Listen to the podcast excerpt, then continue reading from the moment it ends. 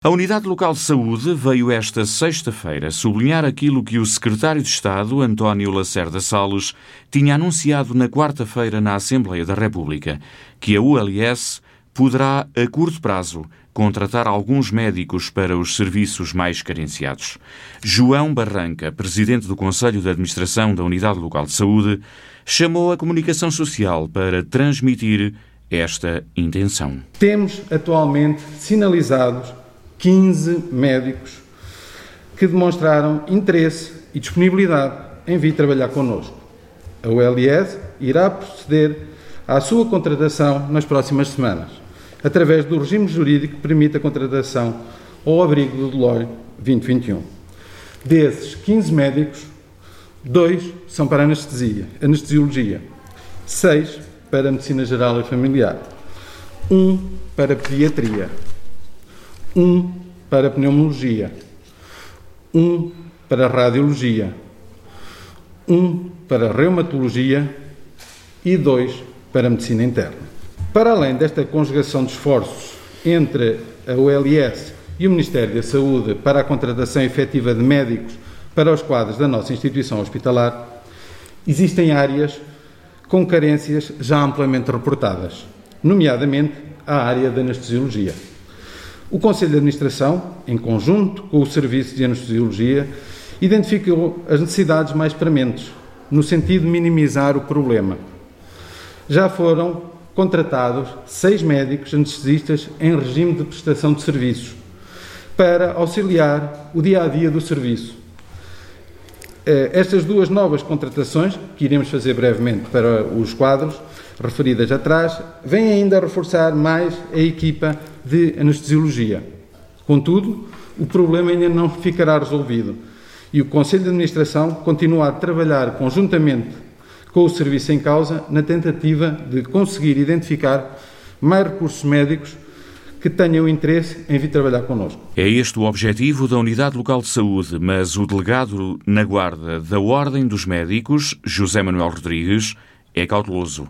Diz que não basta a intenção de contratar especialistas, é preciso que os médicos tenham vontade em vir para a Guarda. Ter a facilidade de contratação é uma coisa, outra coisa é haver médicos para contratar. A Ordem dos Médicos ficou uh, um pouco apreensiva porque vai haver um procedimento concursal em que a, o LS da Guarda só obteve uh, um número de seis vagas hospitalares três para uh, os cuidados de saúde primários e uma para a saúde pública, o que é manifestamente pouco e que nós consideramos até uh, uma falta de respeito, primeiro pelo Conselho de Administração da ULS, pela própria ULS e pela população em geral da Guarda. Porque um distrito onde a carência é tão sentida uh, não faz sentido, e faço a redundância da palavra, haver só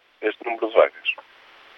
Quanto à solução, que pode ser aplicada a contratação, pode não vir a ser suficiente porque os médicos, como é sabido, não abundam no mercado. Eu sei de alguns casos, eventualmente, que isso poderá acontecer, mas não eh, vão ser o suficientes para combatar as necessidades que aqui existem. E sabemos que vão ter que aguardar primeiro pelo concurso para depois poder contratar os médicos. Ora bem, só poderão ser eventualmente contratados aqueles que não concorrerem e que não obtiverem a sua vaga neste concurso. É aquilo que me apercebo. A solução seria abrir um novo mapa de vagas, com as consequências que isso teria, mas seria a solução mais airosa e mais responsável do Ministério da Saúde.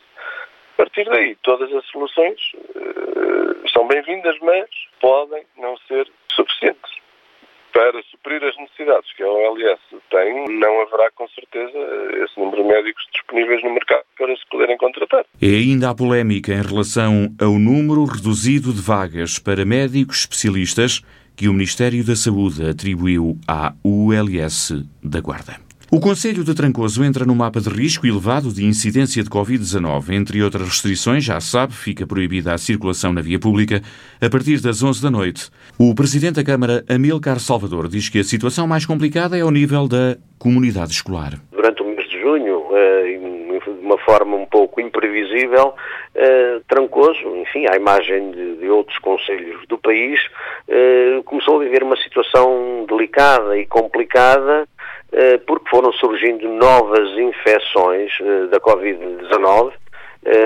com particular incidência também na própria Câmara Municipal e com particular incidência na comunidade escolar. Eh, na comunidade escolar as coisas estão um pouco mais complicadas, sei que há um número significativo de turmas em isolamento profilático, creio que seis turmas, uma delas do Jardim de Infância, e surgiram ali alguns casos. Uh, fruto disso, uh, Trancoso, passámos obviamente para um conselho de risco elevado. Claro que a Câmara Municipal continua atenta a esta situação, eh, suspendemos já eh, a abertura eh, das, da abertura das piscinas municipais que estava prevista para, para início de 1 de julho e, portanto, não, não abrimos as piscinas municipais exteriores. Cancelámos igualmente as férias desportivas que estavam programadas para este mês de julho e, portanto, e continuamos a repetir alertas da Direção-Geral de Saúde, apelando à responsabilidade de todos, à responsabilidade coletiva uh, e também de cada um no cumprimento escrupuloso dessas, dessas diretrizes e, portanto, a própria carrinha da Proteção Civil continua, portanto, com, com o som no sentido de, de apelar, de facto, a que as pessoas cumpram. Obviamente que os casos são, sobretudo nos mais, nos mais jovens, até porque acima dos, dos 30, 40 anos, praticamente um, o plano de vacinação e todas as pessoas estão já vacinadas, uh, mas uh, a nossa preocupação é de facto com os mais jovens e é aí que nós deixamos este alerta e pedimos para que efetivamente todos, sem exceção, eh, a autarquia, as juntas de freguesia, as associações, as IPSS, só todos, só com o contributo de todos conseguiremos efetivamente, e é essa a nossa esperança, para que numa das próximas semanas eh, voltemos de facto a baixar, a baixar em termos de risco elevado e tenhamos a situação controlada, que sabemos que vai, vai trazer algumas complicações. Trancoso é um dos conselhos do país em risco elevado, o segundo nível com restrições mais severas. Em Manteigas já está a decorrer o Festival da Truta. Até ao próximo dia 18, esta iguaria faz parte da emenda dos restaurantes do Conselho. O presidente da Câmara Esmeraldo Carvalhinho diz que o evento gastronómico é importante para a economia local e para a captação de visitantes. Tivemos uma grande adesão por parte dos restaurantes eh, que se mobilizaram para participar neste festival e aquilo que nós, as expectativas que temos eh, é de chegarmos ao final do festival e percebermos que foi importante para a economia local. Foi importante para os restaurantes que perderam receitas enquanto estiveram fechados e por isso desenvolvemos agora esta, este festival com a prestimosa colaboração do ICNF, portanto o Paz Natal da Serra da Estrela, mas eh, as expectativas é que no final, no dia 18, e aí é que se fazem as contas, este produto da nossa gastronomia local tenha sido suficientemente atrativo para que os restaurantes consigam elevar o seu potencial económico. E, naturalmente, promover ao mesmo tempo manteigas e o seu território. O Festival da Truta vai decorrer até ao próximo dia 18. Estão inscritos 12 restaurantes do Conselho.